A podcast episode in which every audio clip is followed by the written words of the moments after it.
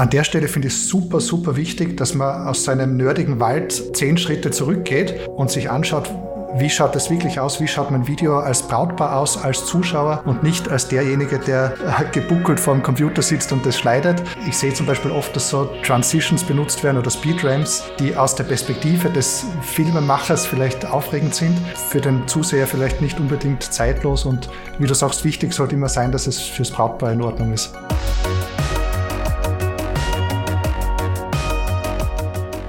Ihr Lieben, das war Christoph Feistauer und damit hallo und herzlich willkommen hier im Hochzeitsvideografie-Podcast, dem Podcast für alle, die besser Hochzeitsvideos drehen, ihre Wunschkunden erreichen und ein profitables Business aufbauen wollen.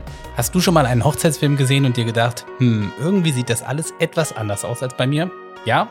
Dann ist das Thema dieser Episode vielleicht genau das fehlende Puzzlestück. Wir wissen selbstverständlich, dass Technik maximal so gut ist wie die Person, die sie bedient und dass Bildqualität neben den Emotionen, gutem Storytelling und gekonnter Lichtsetzung nur die halbe Miete ist. Aber in dieser Episode sprechen wir zusammen mit Christoph Feistauer trotzdem über das Werkzeug unserer Wahl für die Hochzeitsvideografie, die Kameras von Blackmagic Design. Wir reden heute darüber, warum wir den B-RAW-Codex so lieben, den Autofokus nicht vermissen, wie wir mit der fehlenden Bildstabilisierung zurechtkommen und wieso die gelegentlichen Rückenschmerzen es schlicht und ergreifend wert sind. Diese Episode ist ganz eindeutig nicht nur für Blackmagic-Liebhaberinnen. Viel Spaß beim Reinhören. Und damit hallo und herzlich willkommen, Christoph. An diesem schönen Dienstag. Was geht, Christoph? Ja, vielen Dank fürs Einladen. Äh, mir geht's gut. Freue mich, dass ich heute hier sein darf. Von wo, von wo aus bist du zugeschaltet? Genau, in, in Österreich. Ja, ich bin da live aus Österreich, aus der wunderschönen Steiermark. ich passe mich natürlich sprachlich so gut es geht an. Äh, wenn dann eine gewisse Begeisterung für ein Thema aufkommt, was durchaus sein kann, dann kann es sein, dass ich in den Dialekt verfalle. Aber bis jetzt hat es ganz gut funktioniert mit der Kommunikation. ja, im Vorfeld, wir haben ja, haben ja im Vorfeld schon ein bisschen gesprochen und da, äh, da haben wir uns sehr gut verstanden. Ne, also da, Sprachbarriere ist nicht da. Tatsächlich aber bist du ja schon der zweite Gast aus Österreich. Mit äh, Andreas Schwarzenmüller hatten wir ja den, ähm, auch den Podcast-Gast Nummer eins im Podcast. Also das, ähm, das ist immer schön, wenn wir auch von unseren äh, Freunden aus dem Süden ähm, was hören. Ja, vielleicht stellst du dich kurz mal nochmal vor für alle, die dich nicht kennen.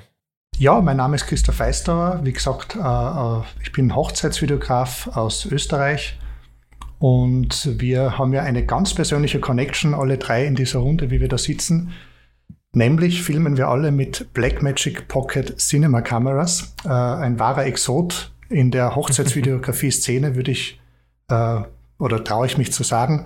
Wie ist das bei euch? Habt ihr auch das Gefühl, dass es ist, als würde man durch die Wüste gehen und dann jemanden anderen treffen? Ja, wir sind alleine auf der dunklen Seite der ja. Macht. Ne? Ja, ja aber die Macht. selten tatsächlich Leute. Aber die Macht, aber die ja, Macht. ja, genau. ähm, nee, es ist, äh, es ist echt krass, weil genau das auch so der, der ausschlaggebende Punkt war, dann zu sagen, ey, lass auf jeden Fall mal eine Folge gemeinsam aufnehmen, um darüber zu sprechen, wie es eben ist, mit, mit solchen Kameras einen Hochzeitstag zu begleiten und wir da total gespannt sind auf deine Erfahrungen und, und deine, ähm, deinen Weg dahin, ne? weil das ist ja eine ganz bewusste Entscheidung, die man trifft an, an irgendeinem Punkt. Und Genau, und wir können auch ein bisschen drüber sprechen, wie wir so damit ja. klarkommen. Äh, vielleicht kurz Shoutout, Shoutout an die ganzen äh, Sony und Canon-User und was weiß ich, was noch alles gibt. Ihr dürft natürlich auch dranbleiben, ja, unbedingt.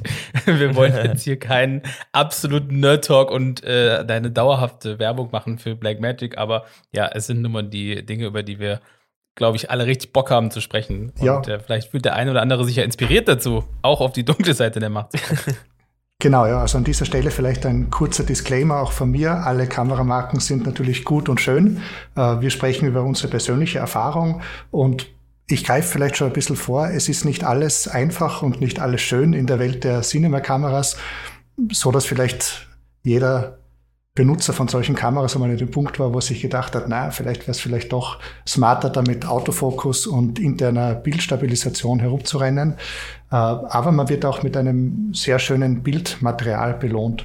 Und vielleicht für alle, die sich jetzt noch gar nicht mit dem Thema Cinema-Kameras im Allgemeinen beschäftigt haben, äh, möchte ich kurz drüber sprechen. Ja, was muss so eine Kamera eigentlich mit sich bringen? Damit sie sich als Cinema-Kamera bezeichnen darf. Äh, welche Qualifikationen müssen da erfüllt sein? Ähm, ja, interessanterweise, wenn man zum Beispiel nach einer Definition für DSLA sucht, da findet man eine klare technisch nachvollziehbare Definition. Das gleiche gilt für spiegellose Kameras. Technisch nachvollziehbare Definition, eindeutige Merkmale, die sie von anderen Kameras abgrenzen. Wenn man aber bei Cinema-Kameras noch sowas sucht, dann merkt man schnell, äh, dass es sowas in dieser Form eigentlich gar nicht gibt. Denn der Titel Cinema-Kamera wird eigentlich von Herstellern benutzt, um zu sagen, okay, diese Kameras sind an eine bestimmte Zielgruppe gerichtet äh, und die findet man in der Filmproduktion. Und äh, auch wir Hochzeitsvideografen können mit so einer Kamera natürlich herumrennen. Äh, ja, sind wahrscheinlich so aber nicht die, die spezielle, sind wahrscheinlich nicht die, die Zielgruppe, die sich Black Magic damals äh, Ganz so genau, überlegt ja. hat. Und genau deswegen ja, habe ich das jetzt total so interessant. Richtig, deswegen habe ich das jetzt auch so zögerlich gesagt, äh, weil manche würden sogar so weit gehen und sagen, okay, eine Cinema-Kamera muss im Team bedient werden mit Fokuspuller. Äh, Jan, ich glaube, du hast ja auch äh, viel Erfahrung als Fokuspuller. Ja, und äh, was Hersteller meinen, wenn sie sagen, das ist eine Cinema-Kamera, dann meinen sie in erster Linie, okay, äh, wir stellen Bildqualität vor alles andere.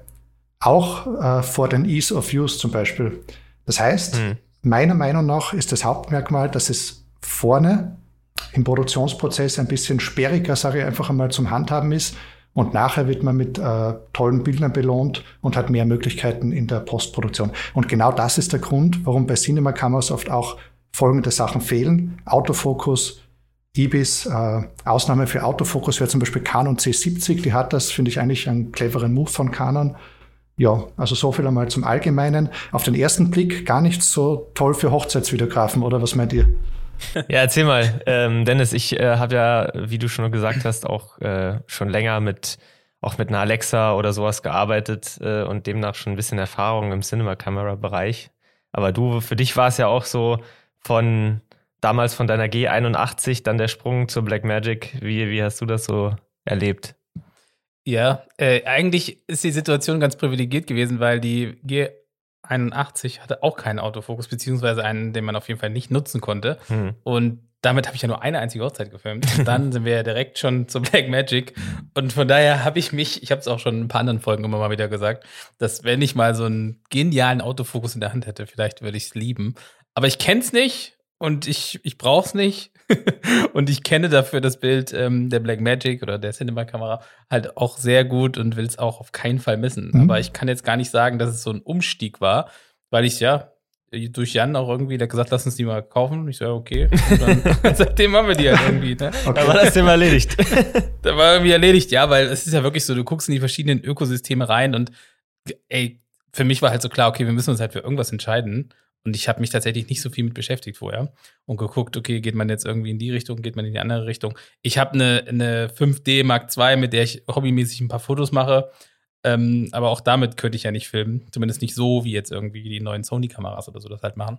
Von daher, ja, kenne ich halt auch nur vom Film auch diese Kamera. Ja, cool. Also Dennis, da darf ich vielleicht anknüpfen. Du hast ja schon gesagt, wenn du dann eine Kamera mit Autofokus benutzen würdest, Hast du nicht auch ein bisschen Angst manchmal, dass du dich dann so sehr an das gewöhnst, dass du deine Blackmagic dann nicht mehr so gern hast wie vorher? Also das ist bei mir ein Grund. Ich, ich, bin jetzt warm geworden damit. Äh, ich bleibe auf jeden Fall dabei. Und man findet dann ja so Workarounds, zum Beispiel äh, Fokus pullen in dem Sinne, dass ich äh, den Fokus nachdrehe, wenn sich was bewegt. Das mache ich eigentlich nur selten. Ich schaue eigentlich, dass ich äh, auf, dis auf gleicher Distanz bleibe und das funktioniert in der Regel recht gut. Und ich bin nicht mehr so gierig auf die offene Blende, weil ich schmerzlich erfahren musste, dass man nicht mit Blende 1.3 herumrennen kann.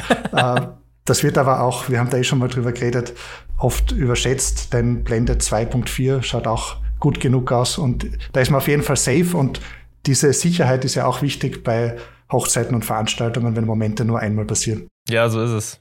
Da hatten wir auch mal drüber gesprochen, glaube ich, wage ich mich zu erinnern. Ganz dass genau. Da, äh, das Thema auch auf, äh, aufkam in der Gruppe.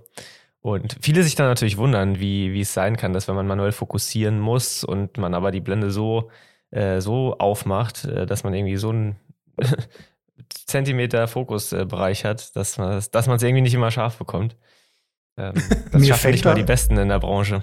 So ist es, genau. Äh, mir fällt da tatsächlich eine kleine Ausnahme ein, äh, und zwar beim Getting Ready äh, bin ich tatsächlich ein bisschen ja, gieriger, sage ich einfach einmal, auf, diesen, auf dieses Bocke, her mit dem Bocke. äh, und weil da habe ich einfach volle Kontrolle über die Situation, möchte diese auch nutzen und ja, arbeite da gern mit dem Licht und wenn ich weiß, die Braut bewegt sich nicht viel, dann äh, gehe ich da schon mal auf Blende 1.4 runter. Ja, ich denke, das ja, ist, ist, her damit. Ist, äh, es hat, es hat auch seinen Charme. ja, ich, ich habe das Gefühl, es ist so ein bisschen, es sind so zwei, zwei Welten, die so ein bisschen aufeinander prallen, glaube ich, wenn, wenn ich so ein bisschen drüber nachdenke, weil es gibt vielleicht so dieses eine Camp, was wirklich sagt, okay, die, die Bildqualität ist mir insofern nicht wichtig, sondern oder schon auch wichtig, aber so dieses, diese absolute Freiheit später in der Post ist mir weniger wichtig, als ähm, einfach zu wissen, ich kann mit einem kleinen Gerät den ganzen Tag rumlaufen, habe unendlich viel Akku, muss ein, zwei kleine Akkus da wechseln, habe einen Autofokus, kleine Speicherkarten rein. kleine Speicherkarten, habe einen Autofokus, auf den ich mich irgendwie verlassen kann, muss nicht doch äh, manuell fokussieren, sondern es ist wirklich so ein ja, es, es, es sind, glaube ich, so komplette zwei, zwei so Philosophien, die so ein bisschen aufeinanderprallen. Hast du da, also, wie, wie war das bei dir? Wie kamst du, wie hast du dich damals dafür entschieden, mit, mit der Pocket 4K zu drehen und dich dadurch natürlich auch gegen all die anderen guten Kameras da draußen, die es ja auch gibt? Okay, das ist eine sehr gute Frage. Ich freue mich sehr, dass du sie stellst. Das äh, möchte ich gerne erzählen. Und zwar, äh, bin ich in die Filmproduktion folgendermaßen reingerutscht. Da möchte ich ein bisschen ausholen. Wir sind jetzt zum Plaudern da. Äh, ich war ja in einer Band und da bin ich öfters vor der Kamera gestanden. Und irgendwie habe ich immer schon so gemerkt, okay, ich bin ein bisschen, ich möchte der gern sein, der filmt. Also dann habe ich dem so ein bisschen über die Schulter geschaut und ihn gefragt, ja, warum sieht das so gut aus? Ja, richtige Brennweite und das Licht ist wichtig. Okay, habe natürlich keine Ahnung gehabt. Und wir haben dann in unserer Band, die ich mit guten Freunden gehabt habe, mittlerweile leider nicht mehr, äh, haben wir dann probiert, so stümperhaft selber Musikvideos zu machen, haben irgendeine ganz alte Canon mit Kit-Objektiv dazu benutzt. Und irgendwie ist die Kamera dann immer mir in die Hände gefallen, weil ich mich noch so, also ich habe mich schlecht ausgekannt und die anderen haben sich gar nicht ausgekannt. Deswegen hatte ich da immer die Kamera in der Hand so. Und habe dann probiert, so ein bisschen Regie zu übernehmen äh, und die anderen haben mich dann natürlich nicht ernst genommen. Warum auch? Ich habe ja nie was mit Filmproduktion gemacht und habe aber Ideen im Kopf gehabt, die ich gern hinaustragen wollte. Und so habe ich dann entschieden, dass ich mir eine professionelle Kamera kaufen muss und hatte keinen Plan, was die so machen. Ich hätte auch gar nicht sagen können, ich brauche jetzt unbedingt einen Autofokus, weil ich das schon einmal gehabt habe. Ich war quasi ein unbeschriebenes Blatt Papier und habe auf YouTube nach Kameras gesucht. Und da habe ich eben rein nach der Bildqualität entschieden und alles andere außen vor gelassen. Am Schluss waren irgendwie äh, die Canon 5D und die Blackmagic Pocket in der engeren Auswahl. Und dann habe ich gesagt, okay, Blackmagic schaut geiler aus, es schaut vor allem filmischer aus. Filmisch, dieser, das Wort oft gar nicht so leicht zu benennen, was das jetzt genau ist. Aber es war einfach mein Eindruck. Und dann, jetzt kommt's, habe ich mir die eben nach Hause geholt, ausgepackt und habe dann, wie viele andere auch, erfahren müssen, dass man die out of the box wenn man das so rausnimmt und seine Katze filmt, äh, das schaut nicht gut aus und wackelt. Es funktioniert einfach nicht. Und ja, weiß nicht, wie es euch da gegangen ist. Ihr hattet ja vorher schon Erfahrung mit Filmproduktion. Ja, also es ist natürlich, ich, ich, ich glaube, wir wussten in, insofern schon, was auf, auf uns zukommt, weil auch damals bei mir in der, in der Filmhochschule wir auch eine, ähm, eine, eine originale Pocket hatten in der Klasse und mit der halt auch schon so ein bisschen geübt haben. Und da weiß ich auch noch das allererste Mal, da war ich auch sehr unwissend und bin, äh, habe mir die irgendwie ausgeliehen und einen, einen Event gefilmt und damals, ja, dann auch plötzlich äh, einfach aus der Hand äh, alles gefilmt, ne? Und, und das war noch so ein Mini-Bildschirm und, und damals dann zu Hause so im, im Schnitt dann gemerkt, okay, scheiße, das ist, wackelt halt alles so krass. Was ist denn da los? Ja. Bin ich mir bin ich gar nicht gewohnt. Ich hatte davor so eine, äh, die, die Kamera davor, die ich hatte, war so eine Canon 600D noch. Und, und die hatte irgendwie, war so ein bisschen stabilisiert, glaube ich. Ich weiß nicht so genau, was da, was da los war. Auf jeden Fall, ja, äh, und, und auch so die Vorgeschichte mit mir damals, dass ich halt auch äh, öfter mal bei Kurzfilmproduktion, Werbefilmproduktion und so dabei war, dass ich äh, mich da schon dann langsam aber sicher äh, der Idee geöffnet habe, dass man halt sich andere Hilfsmittel noch zu äh, ja, holen muss, um um dann eben so eine Kamera zu stabilisieren. Sei es die einfach schwerer zu riggen, sei ja. es äh, ein Monopod, ein Stativ zu benutzen oder ein, ein Gimbal. Das bringt mich zu einem interessanten Thema. Ich hatte vorher schon äh, erwähnt, dass die Hersteller von Cinema-Kameras Bildqualität über alles andere stellen. Ein gutes Beispiel hierfür sind eigentlich die Red-Kameras, denn die geben dir wirklich so einen kleinen Würfel, einen nackten und sagen, da, bau dir was draus. Die Bildqualität, die rauskommt, ist gut. Den Rest kannst du drumherum bauen. Äh, und das Problematische für diejenigen, die nicht wissen, wie die Pocket Cinema Camera 4K mit diesem tollen kurzen Namen äh, aussieht, das ist äh, eine trügerische Verpackung. Denn eigentlich schaut diese Cinema Camera aus wie eine DSLR, könnte auch ein Fotoapparat sein. Und ich denke, dass es ja. vielen so gegangen ist, wie mir, äh, dass sie das eben gekauft haben und dann draufkommen und sagen, okay, ich muss noch einmal das Doppelte in, wie du sagst, äh, Gewicht und Stabilisierung und externe Speicherkarten und, und, und investieren. Ein Monitor vielleicht. Genau.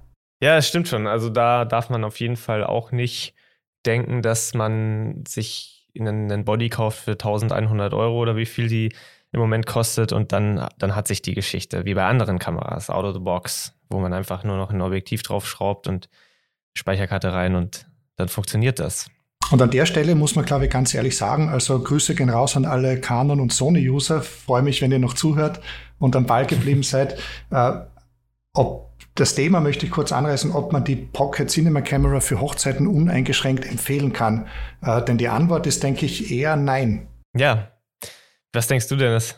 Ja, ist spannend. Ich habe eben auch schon drüber nachgedacht, ähm, ob man das jetzt einfach so kann, aber also ich aus meiner Situation kann, aus meiner Bubble kann sagen, ja, auf jeden Fall. Genau, ja. Geiles Teil, ey, geile Cam. Ja, Wenn du die, die, so gebaut hast, wie du sie haben willst, ist das mega nice. Vor allem die, also auch da habe ich jetzt wieder wenig Vergleiche, aber die Zuverlässigkeit ist halt so krass. Also ich mache die halt an und die läuft halt immer sofort los, ne? Ich mache die wieder aus, ich mache die wieder an und ich mache die aus und ich mache die an und immer läuft alles genauso, wie ich das haben will. Dann eine Fra Frage in die Runde vielleicht. Äh, ich bin immer in dem Moment froh, dass ich äh, Cinema-Kameras nutze, wenn ich lese, dass andere Kameras nach 30 Minuten sich selber abschalten. äh, hat wer von euch eine Idee, ja, warum ja. das noch immer so ist? Äh, steht eigentlich keiner drauf und trotzdem ist es noch so. Ich weiß auch nicht, woran das liegt, dass man, dass das manche Hersteller nicht, nicht hinbekommen. Keine Ahnung. Also wir nehmen ja äh, irgendwie äh, RAW auf, 4K, äh, 6K teilweise und in einer, in einer, in einer Bitrate, von der vielleicht andere nur träumen könnten. Und, und da, da ist alles relativ kühl und ohne, ohne große Probleme. Also es ist schon bemerkenswert auf jeden Fall. Hm. Das stimmt ich weiß nicht, ob das einfach nur daran liegt, dass die teilweise einfach echt nochmal eine Ecke kleiner sind und der Autofokus irgendwie halt auch viel Energie braucht, dass sie dann so heiß werden, dass sie irgendwie überhitzen und dann sicherheitsmäßig ausgehen, finde ich auch komisch. Ja, ja, aber da merkt man wieder mal, die, die perfekte Kamera gibt es eigentlich nicht. Also man muss irgendwie äh, ja. in jeder Ecke Abstriche machen, wobei ich sagen muss, dass die, die neuen Sony-Kameras schon relativ nah an der eierlegenden Wollmilchsau dran sind. Also die können richtig viel äh, 4K 60 FPS mit der Möglichkeit RAW aufzuzeichnen, aber die haben noch immer dieses äh, 30-Minuten-Limit und das gibt es eben bei Cinema-Kameras nicht, weil da eben vom Herstellerseite alles getan wird, dass man professionell arbeiten kann. Ja, am Ende, glaube ich, kommt es wirklich total darauf an, was für ein was für ein Shooting-Style man irgendwie hat. Absolut. Ja, weil da, da, da, da, da steht und fällt das Ganze, weil es gibt halt Leute, die, die wollen eine GH5, die sie einfach, die sie einfach in die Hand nehmen können und damit den ganzen Tag rumlaufen und aus der Hand einfach fast quasi Gimbal-Shots kriegen und, mhm. und so. Und das ist so ihr Stil. Und dafür gibt es ja dann genau diese Kameras, die dann eben genau diese, diese, dieses Klientel bedient. Und dann gibt es halt andere, die, denen es vielleicht einfach, ja, die, die vielleicht eher statischer filmen, die eher auch mit Monopods arbeiten, die, genau, das ist einfach so ein, das ist ein ganz anderes Arbeiten, glaube ich. Man muss so ein bisschen umdenken. Ja, ich fand es auch spannend, ähm, dass du, Christoph, meintest, du hattest äh, irgendwie die 5D in der engeren Auswahl und die Blackmagic. Das ist ja, also es ging mir zumindest so, als äh, Jan hatte die GH5 und ich die G81 und dann kam die Blackmagic 4K äh, raus und dann war so, okay, lass uns die doch mal holen und unsere halt verkaufen, die man hatte. Und damit habe ich halt auch in dem Moment die Möglichkeit hergegeben, Fotos zu machen. Also ich konnte es dann halt nicht mehr. Und er so, ja, aber wir wollen doch eh nur filmen. Ja, stimmt, eigentlich wollen wir wirklich nur filmen. So, und für, für so ein bisschen hobbymäßig Fotos machen kann man sich ja auch viel günstiger, als ob es jetzt eine 5D Mark I ist oder Mark II, die machen ja alle gute Fotos. Das war dann so, okay, ja, stimmt eigentlich, wir wollen da wirklich nur filmen und warum nicht dann eben halt auch sich eine Kamera besorgen, die das halt auch richtig gut kann. Und bei dir scheint es ja ähnlich gewesen zu sein. Ja, genau. Also die, die Frage ist eigentlich interessant, was wäre äh, alternatives Universum, wenn ich damals die Canon gewählt hätte, wie das mein Stil beeinflusst hätte und wahrscheinlich maßgeblich, weil du, du stehst an anderen Orten, du bewegst dich weniger oder mehr, je nachdem, welche Stabilisierung du mitbringst. Äh, bei, zum Thema Stabilisierung möchte ich noch kurz drüber sprechen, dass ich ja mit einem Schulterstativ filme. Ich weiß nicht, ob ihr das gesehen habt. Hm. Sieht man auch. Ich habe es gesehen auf deiner Website. Hm. Ja, genau, sieht man auch relativ selten. Und äh, was das eigentlich bewirkt, ist so ein leichtes Wackeln, das eher so wie ein, ein, Schiff auf dem Meer, also sehr viel Gewicht. Und wenn man sich einmal Spielfilme anschaut oder hochwertige Werbespots, äh, da lege ich jeden nahe, schaut einmal auf den Bildrand, da sieht man recht gut, wie sehr die Kameras eigentlich äh, wackeln, auch bei Sachen, wo eigentlich weniger passiert. Ähm, wenn man einmal damit angefangen hat, kann man nicht mehr damit aufhören. Die, hier an der Stelle die Warnung. Und ja, es wird sehr viel Handheld und so weiter geschossen und Bilder müssen nicht immer ganz stabil sein und ich nutze das eben, um Assoziationen mit hochwertigen Filmproduktionen zu kreieren, weil ja, Filmlook arbeitet eben mit genau solchen Assoziationen. Ja, das äh, ist sehr gut, dass du darüber schon sprichst, weil das wäre jetzt eigentlich meine nächste Frage gewesen. Weil wenn man so eine Kamera dann zu Hause hat, dann gibt es ja tausend Möglichkeiten, die äh, aufzubauen und zu riggen und äh, mit verschiedenen Akkulösungen und so. Und Vielleicht kannst du da noch ein bisschen näher drauf eingehen. Du hast ja zwar jetzt schon gesagt, dass du ein Schulterstativ benutzt, aber vielleicht noch mal so ganz kurz äh, anreißen, hm. wie du sie, wie du sie aufgebaut hast. Ja, gerne. Freue mich, dass du fragst. Also äh, mein erster Gedanke, als ich diese nackte Pocket Simmer Kamera daheim hatte, die äh, wackelt und eigentlich schwer zu bedienen ist. Ich glaube, der Akku hat 30 Minuten maximal gehalten. Äh, ja, für mich war ganz klar, dass ich nicht Akkus tauschen will und dass ich einen Akku möchte, der den ganzen Tag hält. Und ich habe mich dann äh, für die V-Mount-Akku-Lösung entschieden. Für diejenigen, die es nicht wissen, das ist so ein großer Würfel mit sehr viel Energie drinnen. Äh, da kann man die Kamera den ganzen Hochzeitstag nutzen, im Prinzip vom Gefühl her, wie wenn man am Netz ist. Also Akku ist einfach kein Thema mehr. Und diesen relativ schweren Würfel nutze ich tatsächlich als Gegengewicht hinter mir. Äh, Schulterstativ mhm. braucht immer ein gewisses Gegengewicht, weil sonst hätte es wenig Sinn, da man ja das gesamte Gewicht mit seinen Armen vor sich hertragen würde. und wenn man das Ganze ein bisschen zurückschiebt, dann liegt es so angenehm auf der Schulter. Ja, gleichzeitig ermöglicht es mir, das Ganze ein bisschen manueller anzugehen und ich mache den direkten Kontakt zur Kamera. Ich habe sie einmal auf einem Gimbal oben gehabt. Die Blackmagic gilt ja als eher Gimbal-unfreundliche Kamera. Und ja, habe dann relativ schnell wieder aufgegeben und seitdem trage ich ein 7,5 Kilo schweres Schulterstativ auf Hochzeiten herum und bin absolut glücklich damit. Wie fokussierst du denn dann? Es gibt Lösungen mit äh, Bluetooth, äh, dem vertraue ich aber nicht, da, sondern ich greife einfach mit der linken Hand direkt zum Objektiv.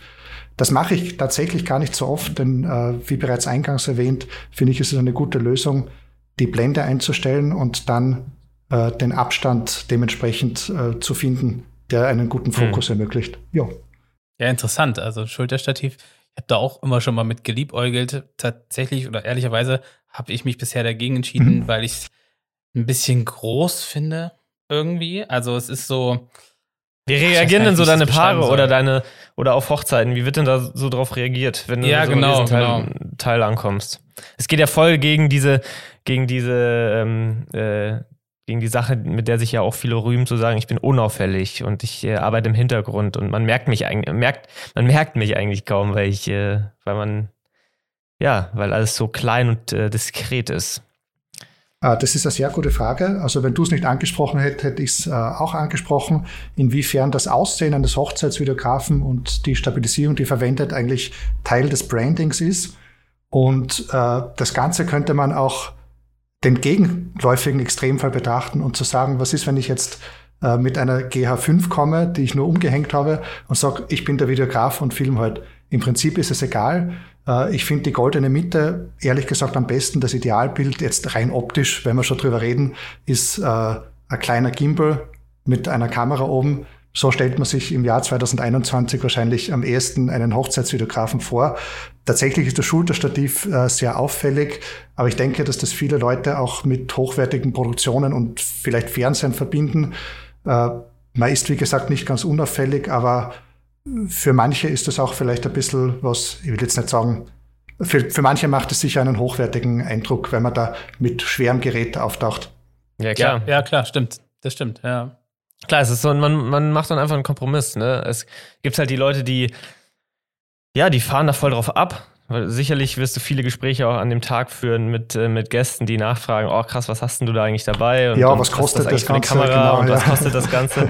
Die kennen wir ja alle, die Gespräche und, ähm, und, und vor allem auch mit äh, den, den Kameras, die wir nutzen, ist es dann immer wieder äh, ein schönes Gespräch, wenn man sagt, ah, okay, die kann ja nur filmen, die kann keine Fotos machen und so. Und das finden sie auch, finden die Menschen ja auch immer sehr, sehr interessant. Ähm, aber ja, ich, ich kann mir trotzdem vorstellen, dass es wahrscheinlich an der einen oder anderen Stelle, wenn man wirklich so ein großes Setup hat, hm? manchmal eine größere Herausforderung ist. Nicht unmöglich, aber vielleicht gr größere Herausforderung ist, Momente einzufangen, die vielleicht, die, die so, naja, wo, wo Menschen sich nicht beobachtet fühlen, wie sie, ne, wir wissen das ja alle, wenn Menschen sich nicht beobachtet fühlen, dann sind sie hm? äh, authentischer oder, oder äh, sind sie sind einfach sich selbst und, und wenn man natürlich so eine Kamera auf jemanden richtet, dann dann ist das schon ein Wort. Absolut. Also äh, ich, ich finde das Elegante bei so kleinen Setups ist, dass man sich so unter die Fotografen ein bisschen äh, mischen kann und Fotografen machen die Menge weniger nervös wie Videografen, wir wissen es. Und ja, insofern hat alles seine Vor- und Nachteile auf jeden Fall, ja. Ja, klar, ich meine, der Kompromiss bei mir und Jan ist ja, oder ich weiß nicht, ob du, filmst du alleine, Christoph? Ich filme momentan alleine, ja. Ja, so, und dann äh, hast du jetzt ein größeres Setup. Wir haben vielleicht ein etwas kleineres Setup, sind aber zu zweit unterwegs. Könnte man jetzt auch schon wieder auslegen mit, na, okay, wir fallen halt noch mehr auf, wenn jetzt zwei Kameras aufs Brautpaar gerichtet sind als eine. Ne? Also, ja, es ist, äh, es gibt keine perfekte Kamera. Du hast es vorhin schon mal gesagt, das stimmt. Da wage ich fast jetzt äh, auch ein bisschen zu widersprechen, weil mit äh, der neuen 6K Pro, äh, finde ich, sind wir da auch schon ein gutes Stück näher gekommen an, an so eine Die steht hier neben Kamera. mir. Ja. Guckt mich als an. Zeig mal kurz, zeig mal kurz. Das sehen jetzt die Leute nicht, die zuhören, aber ich will sie kurz nochmal sehen.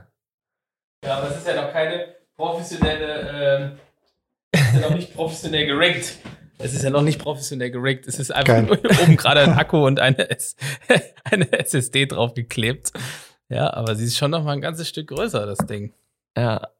Ja, schon krass. Es ist gerade bei Cinema Cameras, äh, weil du es jetzt gerade herzeigst, ist es ganz interessant zu sehen, wie verschiedene mhm. unterschiedliche Rigs die Leute zusammenbauen.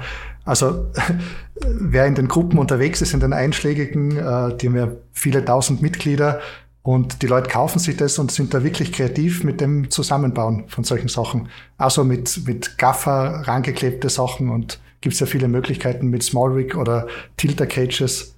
Und das finde ich eigentlich an Cinema-Kameras äh, nice, dass man sich da so sein eigenes Rig zusammenstellt, je nachdem, wie man arbeitet. Ja. Und ich, was auch immer, finde ich, noch ein, also ein krasser Punkt ist, finde ich, ist der Kostenfaktor. Weil wir müssen auch alle ein bisschen wirtschaftlich denken. Ne, wir sind gerne so, ja, und neueste Drohne und dies, das und ach komm, hier nochmal 2000 und da nochmal 3000 und ein Objektiv, hier auch nochmal 1500. Aber wir, wir müssen ja am Ende auch alle wie, wie, wie Businessleute denken. Und so eine Kamera, die halt teilweise nur ein Drittel oder so kostet, wie, wie, manche, wie manche anderen Optionen. Ich sag mal, Vergleich äh, Alpha 7S3 und, weiß ich nicht, Pocket 4K, die jetzt, sag ich mal, vom Ey, nach der, der Steuer kostet die 1,9 hier, ne? Also. Das ist schon krass. Und da, ähm, da finde ich es schon auch nochmal so ein Punkt, wo wir, glaube ich, auch häufig so weit, also da noch eher dran festhalten, einfach auch aus dem Kostenfaktor. Weil wir halt wissen, pff, dass das so wir das passt in unsere Arbeiten rein und ist auch noch so viel günstiger und wir können dadurch keine Ahnung äh, das Geld woanders investieren. Ähm, ja, aber auch nochmal ein Punkt, den man sich so vor Augen führen muss. Auf jeden Fall. Ja, also ich, ich, auch. ich denke auch, dass die äh, Blackmagic-Kameras die nächsten Jahre noch State of the Art sein werden. Ähm, und bin gespannt, was Blackmagic in Zukunft rausbringt.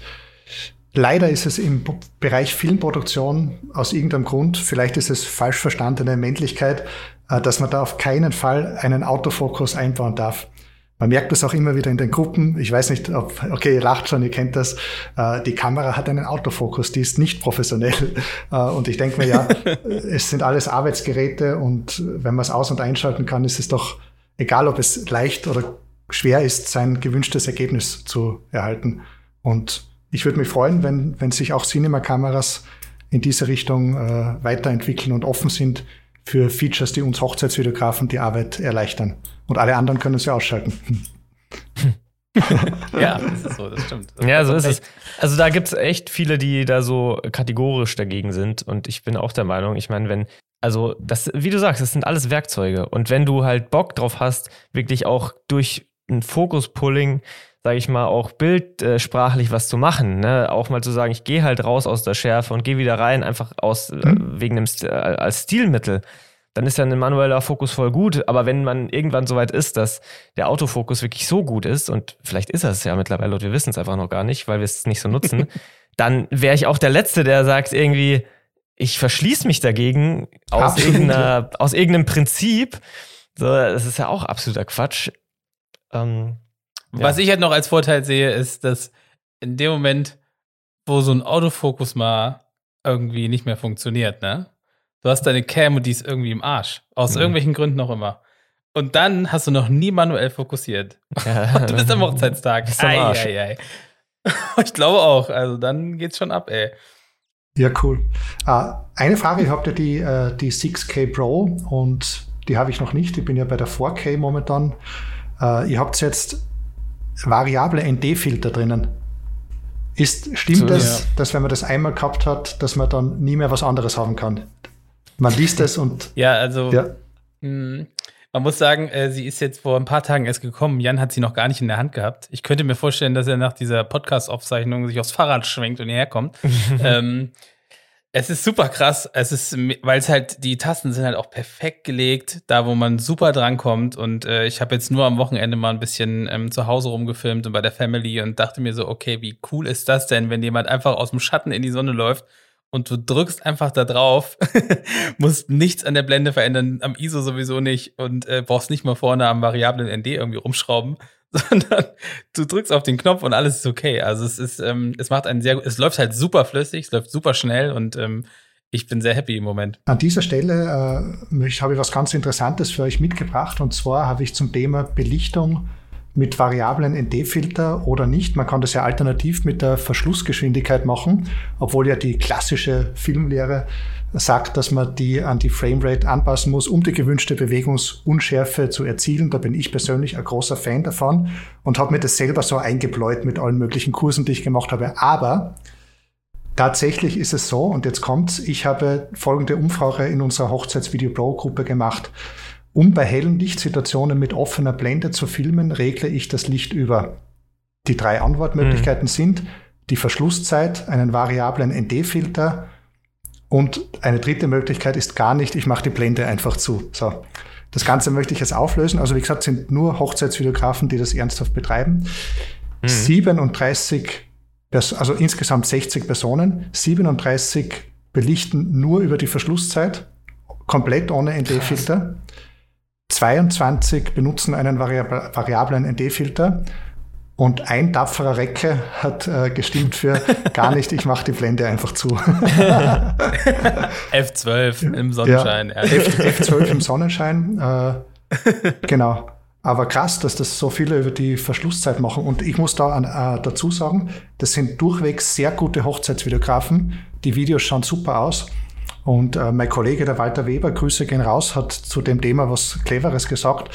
Wenn man nämlich einzelne Frames von seinem Video rausnehmen will und eine schnelle Verschlussgeschwindigkeit zum Beispiel im Freien gehabt habe, um eben dunkler zu machen, dann ist das sehr scharf äh, zu anzusehen, das Bild. Also für einzelne Frames ist es quasi förderlich, aber so im Gesamten muss ich sagen, meine Spezialität oder das, was ich erreichen möchte, ist ja eher dieser weiche Filmlook und dazu benutze ich eben gern diese 180-Grad-Regel.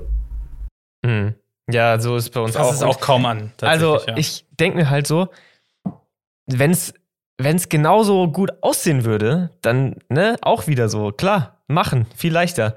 Aber ich habe es getestet, wir haben es getestet und irgendwie sieht es nicht so gut aus. Ich weiß nicht, wie, wie die das hinkriegen. Wenn du sagst, die sind alle, die Videos sind alle top, ich frage mich, was wir falsch machen. Also, das ist tatsächlich eine Regel, wo, wo ich sagen muss, die könnte man brechen in der Hochzeitsvideografie. Also 180-Grad-Regel debunked. äh. Ja. Klar, es ist immer so ein, es ist ganz oft so der, das zweischneidige Schwert von, also, oder die, man, man, man schwankt so zwischen, okay, was merkt das Brautpaar, ne, da kann man, wenn man diesen, diesen Rattenschwarz zu Ende denkt, dann ne, könnte man wirklich, dann ist ja absolut, eigentlich absoluter Quatsch, ne, also, ne, da, da, so, was merkt das Brautpaar und, und, ne, was ist wirklich notwendig und, und so, dann kann man ja wirklich ganz, mit ganz viel äh, irgendwie davonkommen.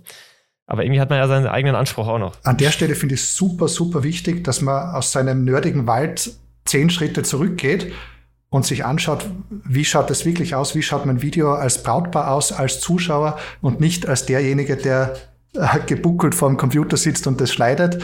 Äh, ich sehe zum Beispiel oft, dass so Transitions benutzt werden oder Speedramps, die aus der Perspektive des Filmemachers vielleicht aufregend sind, aber für den Zuseher vielleicht nicht unbedingt zeitlos und wie du sagst, wichtig sollte immer sein, dass es fürs Brautpaar in Ordnung ist. Wie man dann zu dem Ergebnis kommt, ob das schwierig oder einfach ist, äh, ist im Endeffekt gar nicht so wichtig. Ja, da hast du vollkommen recht. Da hast du vollkommen recht. Und gibt es also vielleicht jetzt nochmal abschließend äh, die Frage an dich, ob es manchmal Momente gibt an einem Hochzeitstag, wo du eigentlich so ein bisschen fluchst, über deine Kamera und dir eigentlich mal und dir eine andere wünschst oder gewisse Funktionen dich einfach dir dann doch fehlen, ne? wie es halt so ist. Man macht ja auch immer Kompromisse. Ist eine sehr gute Frage. Die Antwort auf die Frage, ob ich fluche und mich ärgere, ist ja. Äh, und zwar relativ oft. Da geht es um das Gewicht. Es ist natürlich schwer zum Herumtragen. Fehlender Autofokus, kein IBIS. Und das ist so ein Auf und Ab jedes Mal, wenn ich dann nach Hause komme und äh, meinen Weißabgleich mit Blackmagic Raw dann ins richtige Eck rücke, äh, weiß ich wieder, ja, warum ich das Ganze mache. Warum du das machst. Ja, genau. Und äh, ja, B-Raw, ja. absolut geil. Das Kleid ist immer weiß, wie es sein soll. ja, für alle, die es nicht wissen, das ist der, das Format, der Codec, äh, mit dem äh, die, das, das quasi der RAW-Codec von Blackmagic. Genau. Und ja, voll. Ich denke mir auch so oft, krass, wie machen das denn Leute, die noch nicht diesen Luxus haben, den Weißabgleich später zu ändern, da musst du ja konstant dir überlegen, okay, hier, das Licht hat sich verändert, dies, das, ich gehe in einen neuen Raum rein, ich muss wieder eine Graukarte oder so. Gerade bei der Hochzeit, Boah, ja. Oh mein Gott, oh mein Gott. Und mm. wir haben teilweise mm. den ganzen Tag, wirklich, und den ganzen Tag 5600 irgendwie, äh, und das ist scheißegal. Man, das ist einfach so ein Faktor, den kannst du so komplett, für das alle, kannst du komplett vergessen. Für alle, ja schön, dass wir noch was gefunden haben, wo uns andere vielleicht ein bisschen beneiden will ich gar nicht sagen, aber das Gras ist auf der einen Seite schön mit dem Autofokus, es ist aber auf der anderen Seite auch schön mit der Möglichkeit, äh, Weißabgleich und ISO im Nachhinein zu ändern. Und für alle, die es nicht wissen, das ist nicht das gleiche Ändern, wie wenn ich jetzt den Weißabgleich kann man ja bei jedem Programm, im Prinzip wird das Bild bei herkömmlichen Formaten ab einem gewissen Punkt einfach nur blauer oder gelber gemacht. Und wenn ihr mit Blackmagic Raw den Weißabgleich im Nachhinein ändert, ist es so, als ob ihr es so gefilmt hättet. Und hm. das ja. ist ein wahrer Luxus. Wie ein RAW-Bild, ne? Alle, die Fotos machen, wissen es. Ja. Es ist wie ein RAW-Bild, einfach nur, äh, einfach nur halt bewegt. Und, es ist so äh, nice. Absolut. Aber nice. es ist auch so riesig. Ja. no, no, ja, da sind wir jetzt mal den. Ich habe mir jetzt mal den Spaß gemacht und habe äh, bei der 6K auf die äh, höchste Auflösung reingestellt mit, einem, äh, mit einer konstanten Bitrate von 3 zu 1 und in 50 Frames per Second gefilmt. Also in drei Minuten sind 128 Gigabyte voll. das, das muss man sich natürlich überlegen, ob man so filmen muss, auch, aber sie kann es halt. Die ja. Lösung ist ganz klar, man muss einen Rucksack voller Speicherkarten auf die Hochzeit mitnehmen. ja. Voll. So in etwa, ja. Ja, an der Stelle genau, vielleicht also auch von, ist, ja. von, mir abschließend, äh, was die Blackmagic-Kameras gut beschreibt, ist ein Titel von einem YouTube-Video über die Blackmagic, der irgendwie bei mir hängen geblieben ist. Und zwar ist das äh, The Inconvenient Beast, also frei übersetzt das unpraktische, unhandliche, tolle Gerät. Und genauso empfinde ja. ich das. Es ist vorne im Produktionsprozess ein bisschen schwieriger, aber hinten kommen ganz schöne Bilder raus und ja, das ist das Ja, so ist es. es ist, du hast genau richtig beschrieben. Du am, am Tag gibt es Momente, wo du fluchst Und äh, auf der Heimfahrt, äh, wenn dir dein Rücken weh tut oder irgendwas, äh, dann, dann denkst du, okay, shit, ja, okay, wir gucken jetzt mal, was gibt's denn da noch so? und, äh, und dann guckst du es zu Hause an und, und denkst einfach nur so, oh mein Gott, okay, alles klar. Ja, Leute, Lohnt es war sich. super, super nice, äh, mit Gleichgesinnten zu reden. Ich merke das ja jetzt gerade, wenn du das mit dem Rücken beschreibst. Äh, wie gesagt, man trifft sich nicht so oft in der kleinen, aber feinen Black Magic Community und ich bedanke mich an der Stelle ganz herzlich für die Einladung und dass ich dabei sein durfte. So vielen, vielen Dank, dass du da warst. Ja. Hat mir mega ich Spaß gemacht. Ich wünsche euch und allen Zuhörern alles Gute für die Hochzeitssaison und macht es gut. Ciao. So ist es. ciao, ciao ihr lieben ZuhörerInnen. Vielen herzlichen Dank fürs Einschalten. Das war sie schon wieder, die neue Episode vom Hochzeitsbiografie Podcast. Wir hoffen, dass euch ähm, die Folge genauso Spaß gemacht hat, wie uns das Gespräch mit dem Christoph Spaß gemacht hat. Ein Thema, ein Tech-Thema, ähm, über das wir immer sehr gerne reden. Und vielleicht denkt der eine oder die andere ja jetzt nochmal über ihr sein Setup nach und ähm, kommt auf die dunkle Seite der Macht. Ihr Lieben, bleibt gesund. Wir hören uns nächste Woche. Ciao.